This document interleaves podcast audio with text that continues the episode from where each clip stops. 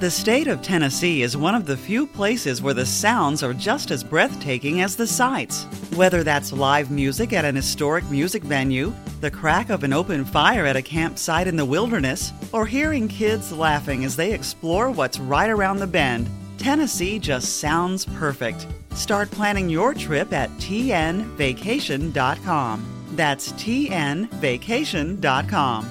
Tennessee sounds perfect. Hola criminópatas, soy Clara Tiscar y hoy os voy a contar una historia de las que quizás podrían haberse evitado si el sistema judicial no hubiera fallado y si la policía, en este caso la australiana, hubiera hecho su trabajo de forma meticulosa. Hay que tener en cuenta que estos crímenes ocurren en la década de los 80 y los 90. Evidentemente no contaban con las tecnologías de la información y la comunicación que tenemos hoy, lo que permite comprender o esperar más lentitud en ciertos procesos, pero que de ningún modo excusa la no tramitación o la pérdida de denuncias. Esta historia ocurre en Australia, que es un país enorme y muy poco poblado. En superficie, Australia es como un 70% de Europa. Tiene más de 7 millones de kilómetros cuadrados para 25 millones de habitantes por lo que la estadística dice que hay 3,2 habitantes por kilómetro. Europa, en comparación, tiene algo más de 10 millones de kilómetros cuadrados para 747 millones de personas, lo que da una cifra de 73,4 habitantes por kilómetro. 3,2 contra 73,4. Las áreas pobladas de Australia se sitúan en las costas, en torno a varias ciudades que están separadas entre ellas por cientos de kilómetros. En la mayor parte del territorio no hay nada. Podrías conducir varios días sin encontrar signos de vida humana. Es un país enorme y muy virgen que tiene mucho atractivo para los turistas de aventura, los mochileros. Durante años y hasta finales de los 90, hacer autostop era una de las formas más habituales de desplazarse entre ciudades para los jóvenes que no tenían vehículo propio, para los mochileros también. Esta es la historia del asesino en serie de mochileros y esto es criminopatía.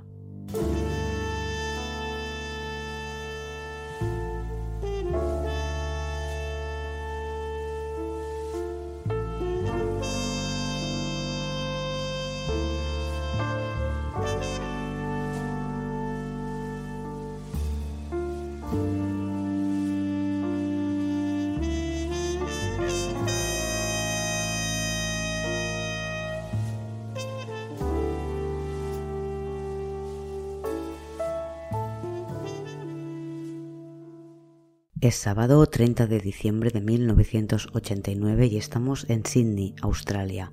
Debra Everest y James Gibson, ambos de 19 años, son pareja y han venido desde Frankston para visitar a unos amigos en Sydney con quien quieren ir al FestCon, que es un festival alternativo a los tradicionales Bush Festival. Los australianos llaman bush a las zonas más remotas, las más salvajes, y este tipo de festivales, que duran varios días, organizan competiciones, exhibiciones, mercados, van a dar a conocer lo que es vivir en el campo. Hacen rodeos, tomas de caballos, mercados de ropa, venden alimentos. En este en concreto, en el FestCon, hay conciertos, talleres, comida vegetariana, es alternativo. James es activista por el medio ambiente, es voluntario en un equipo de control de incendios y de mayor quiere salvar el planeta. Su novia, Debra, a quien conoció hace unos meses, también es de Frankston. Ella está estudiando psicología, pero ha tenido que dejarlo temporalmente para volver a casa porque su padre está muy enfermo y quiere apoyar a la familia. Y esta etapa de su vida, además de apoyar y ayudar tanto como puede en casa, pues se la toma como unos meses de vacaciones en las que no tiene que trabajar ni estudiar. A James le encanta ir de acampada y de festivales. Debra es un poco más urbanita, pero accede a ir con él al Confest y vivir una aventura en la naturaleza. Salen de sus casas de Frankston el día 28 de diciembre y llegan a Sydney después de hacer autostop, pero no encuentran a sus amigos que se han marchado ya para el festival. Estamos en 1989 y los móviles solo están en las pelis de ciencia ficción deciden pasar la noche en Sydney y al día siguiente, el día 29, Ambos llaman a sus padres para decir que siguen bien, que van a pasar otra noche en Sydney antes de marcharse de nuevo para ir al festival. Debra promete llamar al día siguiente. El día 30 de diciembre toman un tren que les lleva hasta Liverpool, un suburbio de Sydney desde el que podrán acceder a la carretera que va hasta el sur y que es conocida como la autopista Hume, de Hume Highway. Una vez en la carretera, la idea es hacer autostop para llegar hasta Albury, que es donde se celebra el festival, este FestCon al que quieren ir. Debra no llama al día 30 y eso preocupa de inmediato a su madre. Tampoco llama al día siguiente ni al otro, que es 1 de enero, para felicitar el año nuevo. Patricia Everest está muy preocupada. Por un lado, convencida de que tiene que haberle pasado algo a su hija porque no es normal que Debra no llame. Y por el otro, no quiere ponerse nerviosa y cree que las malas noticias pues viajan rápido y que si hubiera pasado algo ya lo sabría. Debra además no iba sola, por tanto intenta inclinarse para pensar que no le ha pasado nada. De todos modos, llama a casa de la familia de James y su madre, Peggy Gibson, le dice que no se preocupe, que James sí ha ido a veces de viaje y ha estado días sin llamar porque visita zonas tan remotas que es imposible encontrar un teléfono. Tranquiliza a Patricia y deciden esperar un par de días más. Pero pasan los días sin que ninguna de las dos familias haya tenido noticias y en las dos casas están totalmente preocupados el día 15 de enero de 1990, cuando ya hace dos semanas que no han tenido contacto con sus hijos, los dos de 19 años, van las dos familias a la policía de Frankston a denunciar su desaparición. La policía toma nota de la denuncia y añaden sus nombres a un listado de personas desaparecidas. En la época había, por lo visto, bastantes mochileros desaparecidos, más de 3.000 denuncias cada año.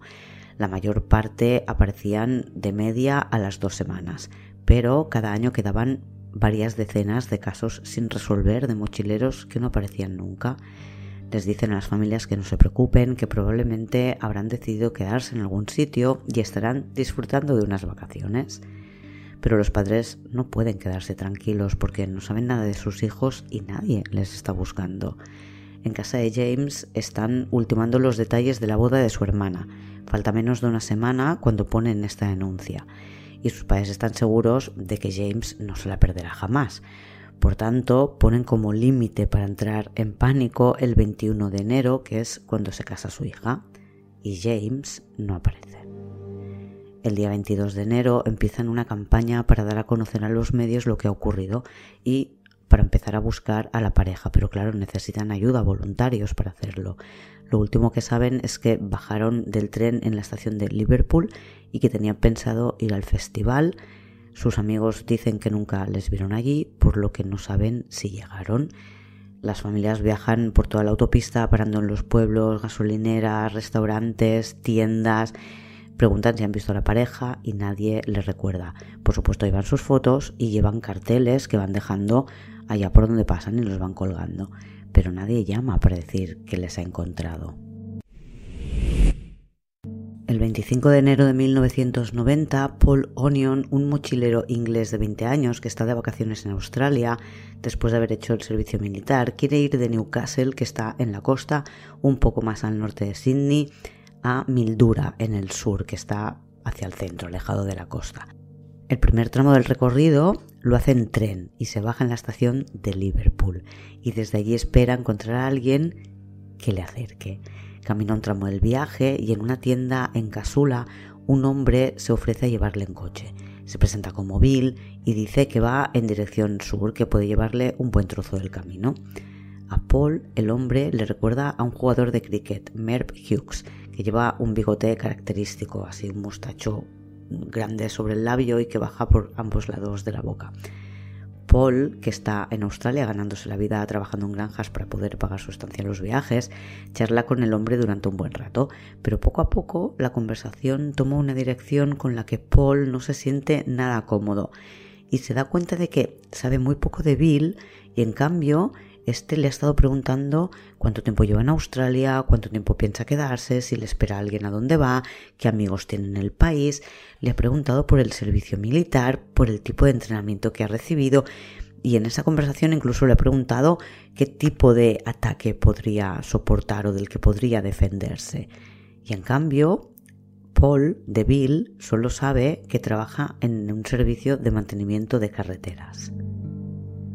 Paul ve las señales que indican que se acercan a Belanglo State Forest, que es un lugar inmenso en el que no hay caminos para senderistas ni rutas señalizadas.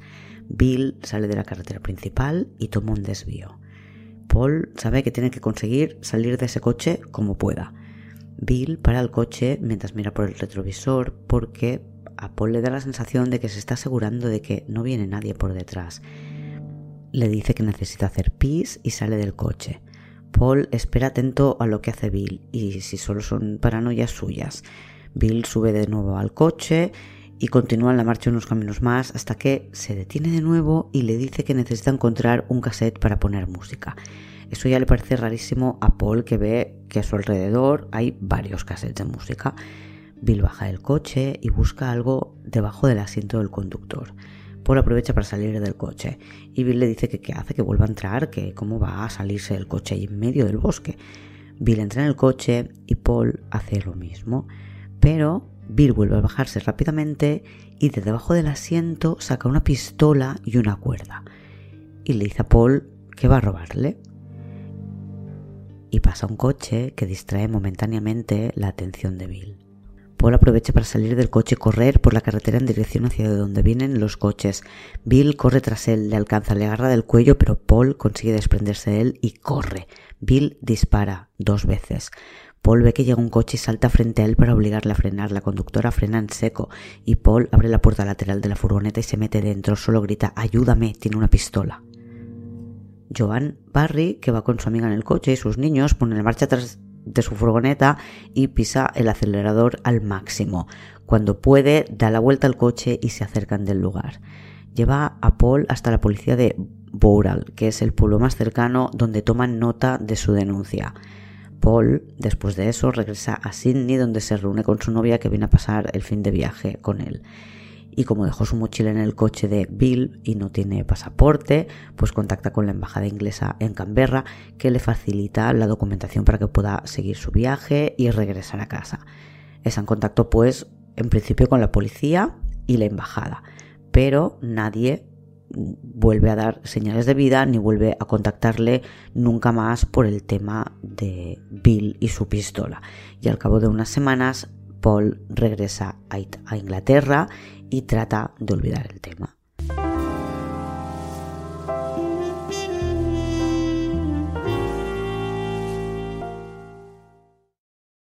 Y las familias de James Gibson y Debra Ebrist han conseguido que los medios publiquen la desaparición, pero poco a poco, dado que no hay ninguna novedad que comentar, la noticia ha ido perdiendo importancia hasta que desaparece.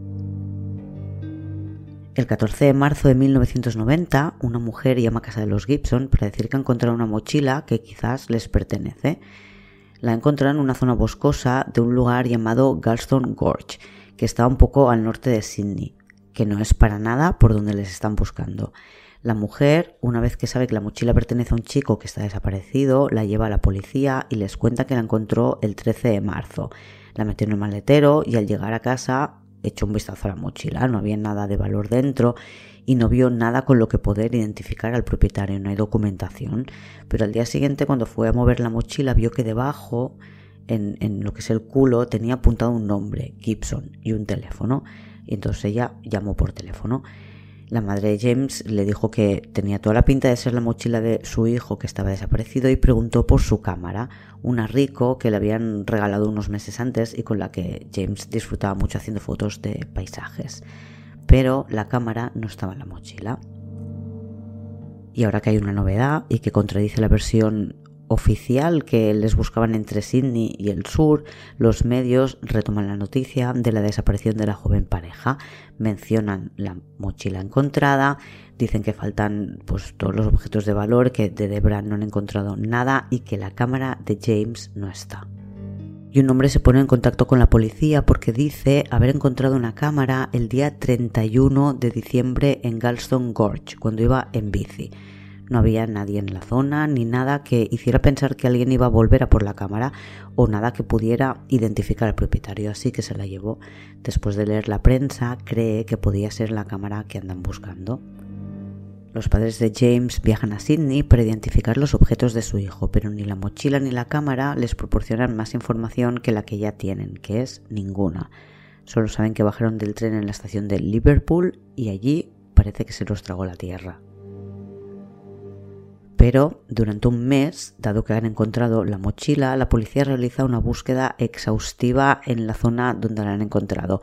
Hay un río, hay cuevas, bosque pues busca lo típico mm, submarinistas, espeleólogos, equipos que van a pie rastreando el bosque, pero no encuentran nada más que les dé ni una sola indicación de qué pudo haberles pasado a los dos chicos. El miércoles 23 de enero de 1991, Ervinia Schmidl aterriza en el aeropuerto de Melbourne esperando encontrarse con su hija a la que hace varios meses que no ve. Simone Schmidl, su hija, a quien sus amigos llaman Simi, es una viajera nata. Tiene 21 años, pero lleva viajando desde que terminó el instituto. Su primer viaje en solitario cuatro años atrás fue a lo que entonces era Yugoslavia. Cuando volvió dijo que su sueño sería tener dinero para poder vivir toda la vida viajando. Trabajó una temporada y ahorró dinero para viajar hasta América, donde visitó Canadá y Alaska. Durante el viaje hizo buena amistad con una chica australiana, Christine Murphy, y después de regresar a su casa en Regensburg, Alemania, decidió que su próximo destino sería Australia. Tuvo que estar trabajando una buena temporada, un par de años, para poder ahorrar para el viaje a Australia y el 29 de septiembre de 1990 se despidió de su padre en la estación de Regensburg, donde tomó un tren hasta Frankfurt y de ahí voló a Sydney. Su billete de vuelta es para el 2 de marzo de 1991. Simi es una chica muy sociable y en el avión en el que vuela hasta Australia se hace amiga de la chica que viaja a su lado, que es una aventurera solitaria como ella, Janet Muller, y deciden viajar juntas. Lo primero que hacen es ir a visitar a Sydney a su amiga Christine, a la que conoció en Canadá, y se quedan unos días en su casa viajan haciendo autostop como es habitual entre la mayoría de mochileros desde Sydney hasta Melbourne. Allí compran un coche barato y Janet y Simi viajan hasta el norte, Queensland, donde están una temporadita, y regresan de nuevo a Melbourne, donde venden el coche y vuelven a Sydney haciendo dedo. En diciembre, Janet y Simi viajan a Nueva Zelanda, donde también visitan el país moviéndose gracias al autostop y están de vuelta en Australia en enero de 1991. La madre de Simi ha planeado unas vacaciones con una autocaravana con unos amigos que viven en Melbourne y Simón va a aprovechar para verse con su madre cuando llegue al aeropuerto antes de que emprenda el viaje con la autocaravana. El día 20 de enero de 1991, Simi se marcha de casa de su amiga Christine y Janet la acompaña a la estación. Janet se va a quedar allí hasta que Simi vuelva. Las dos le han desaconsejado que viaje hasta Melbourne haciendo autostop porque, aunque siempre han tenido mucha suerte con las personas que las ha llevado por carretera, no es lo mismo viajar dos que viajar una sola y le piden que vaya en bus. Pero Simón dice que es mucho más rápido ir por la autopista Hume haciendo dedo y que ya está acostumbrada. Así que a las ocho y media de la mañana, Janet la deja en la estación de Guildford, donde se subirá un tren que la llevará hasta la estación de Liverpool. Allí llega a las 9 de la mañana y desde allí, ya sabéis, la idea es hacer dedo en la autopista Hume. El miércoles 23 de enero, su madre espera en el aeropuerto, pero Simón no aparece. La madre cree que quizás se ha equivocado de hora y que llegará más tarde, pero las horas pasan y no sabe nada de su hija.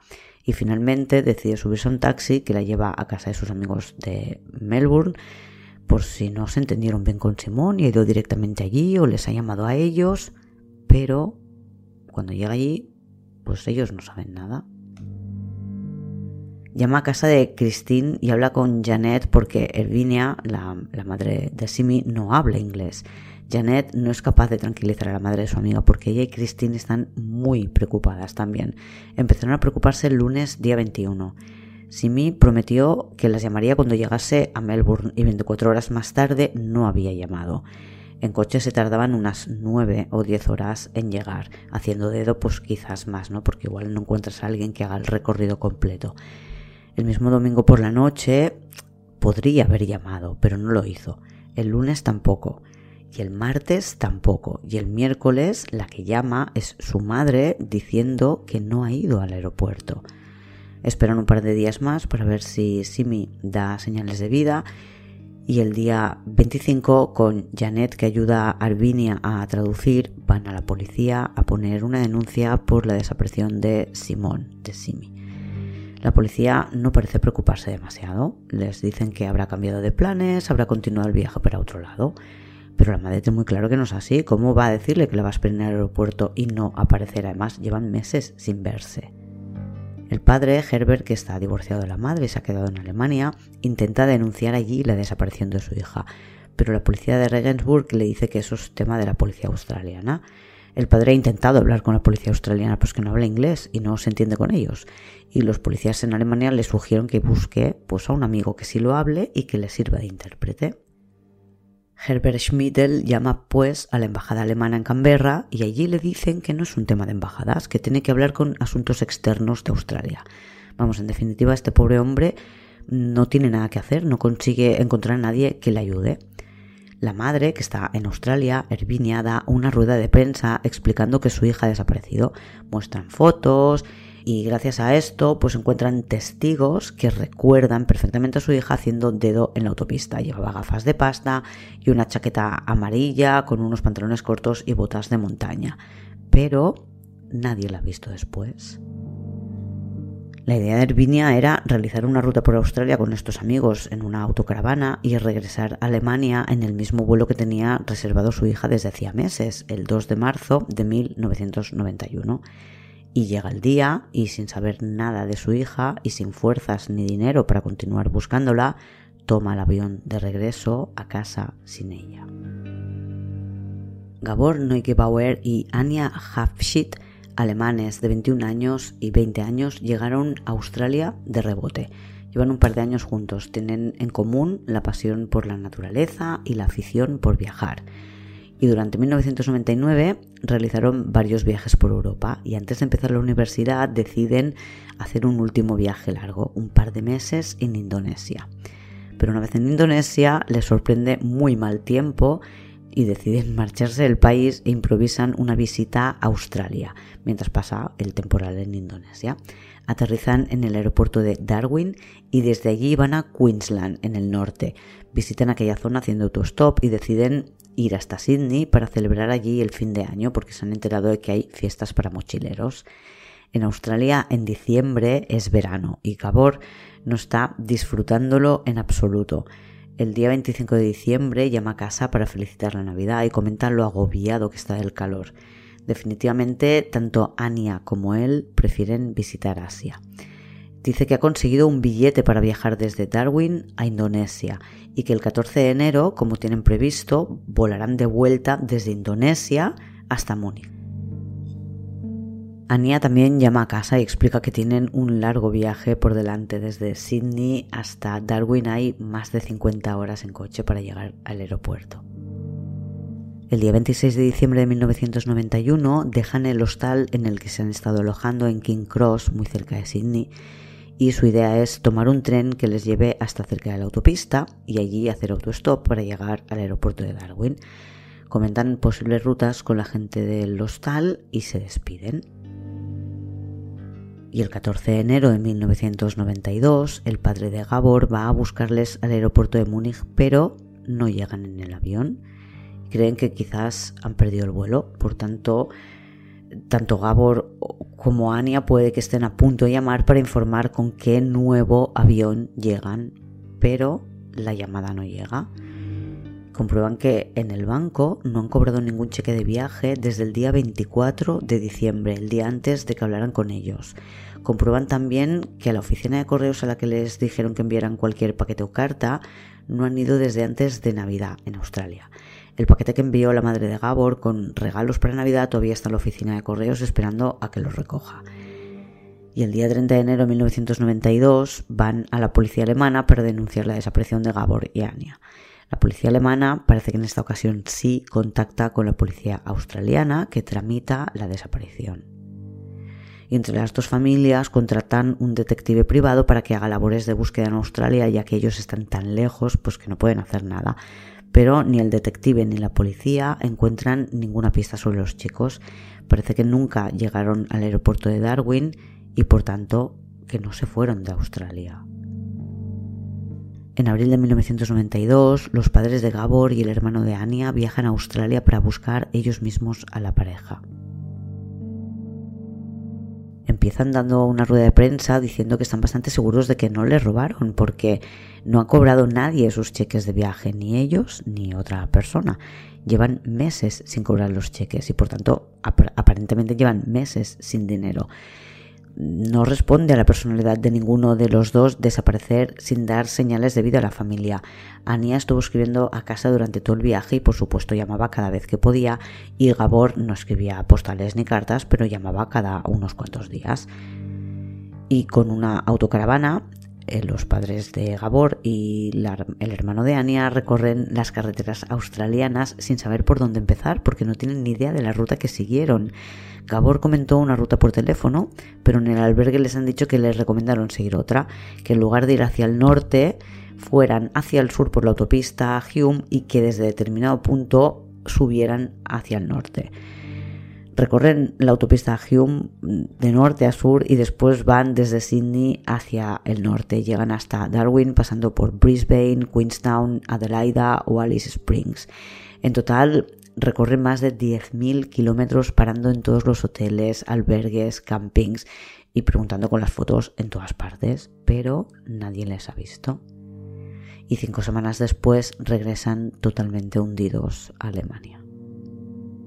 Lo que no saben es que mientras han estado buscando a Gabor y a Anya en abril de 1992, desaparecen otras dos mochileras, esta vez británicas.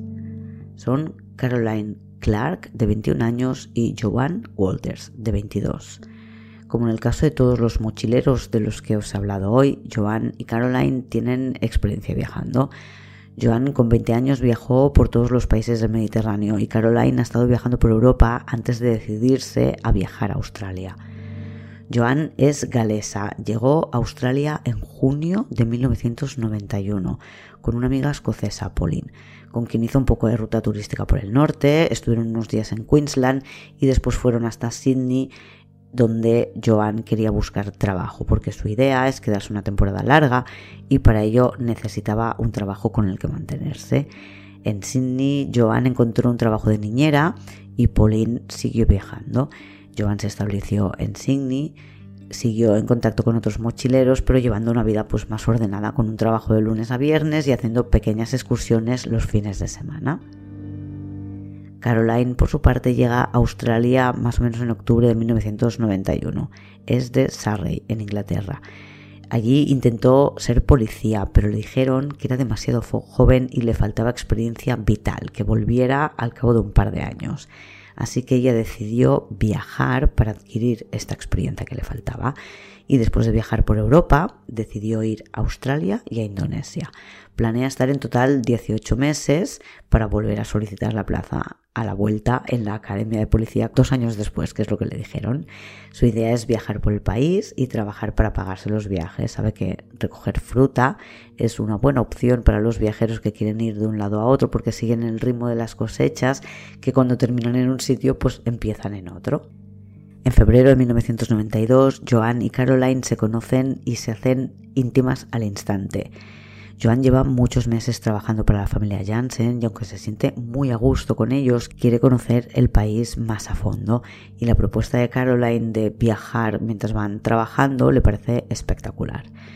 Juntas van hasta Mildora y recogen uvas en un viñedo. Y allí conocen a un chico que les cuenta que va a ir a Tasmania a recoger manzanas y les propone hacer el viaje juntos. Están en Tasmania y de vuelta a Australia. Van en ferry hasta Melbourne y de allí hacen dedo hasta Sydney y se alojan en el albergue en King's Cross. Las cosechas ahora están en la zona del oeste y planean ir hasta Adelaida atravesando el desierto.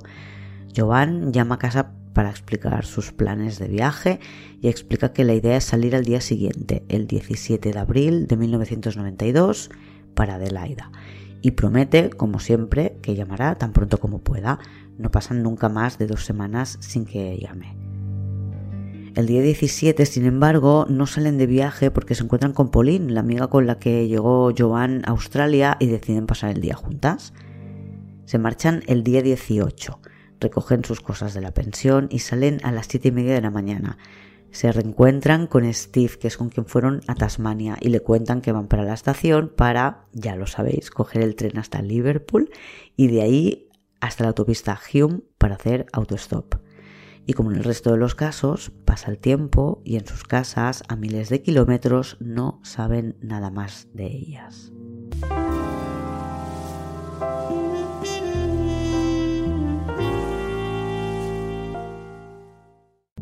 En casa de Joan se preocupan a las dos semanas. Nunca han pasado más de 15 días sin tener noticias de ella.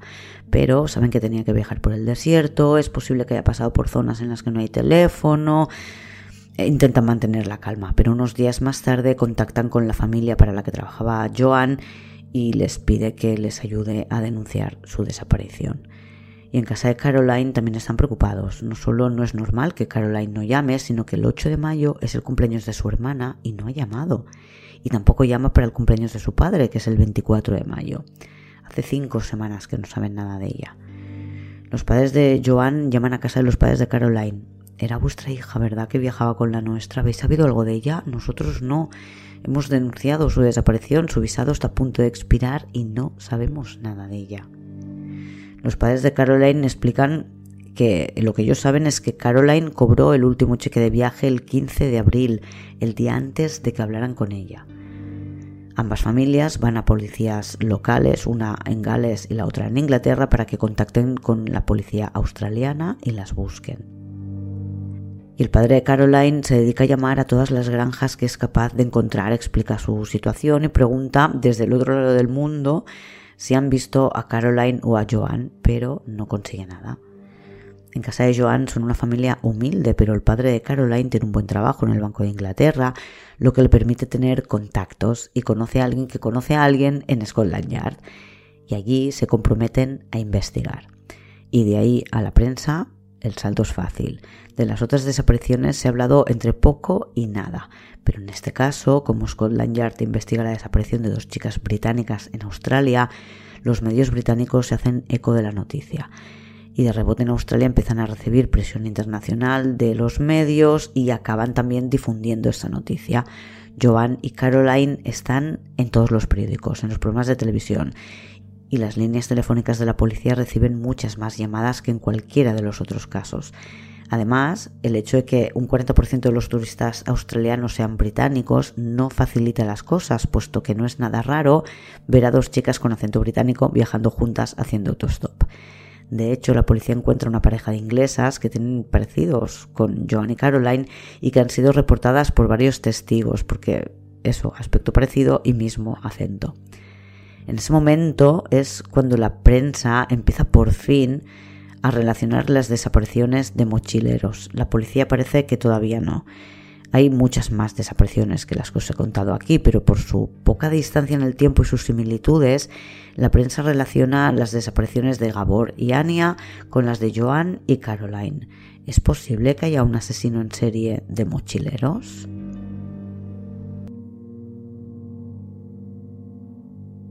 El 19 de septiembre de 1992, en Balanglo State Forest, situado entre Melbourne y Sydney y que es un lugar inmenso en el que no hay rutas ni senderos señalizados, un grupo de ocho personas hace un ejercicio de orientación. Se separan en parejas y tienen que llegar hasta otro punto determinado a través del espeso bosque.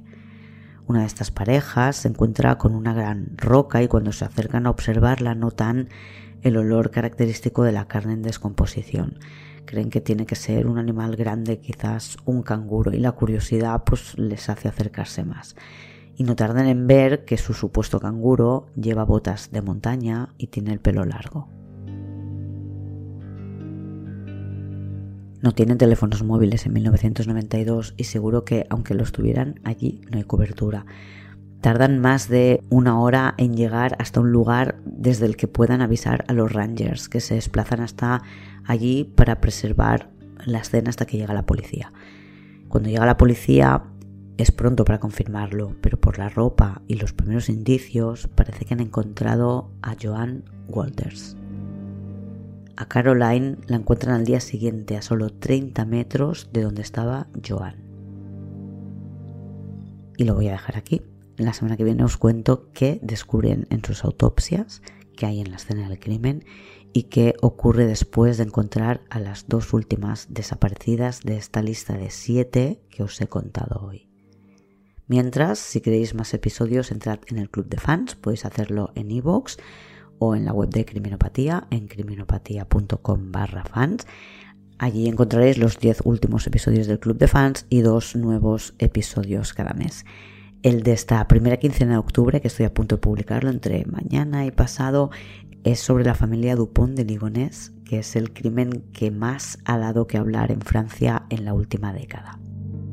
Y para el final de esta historia sobre los mochileros desaparecidos, estad atentos el jueves que viene. Hasta la semana que viene, criminópatas.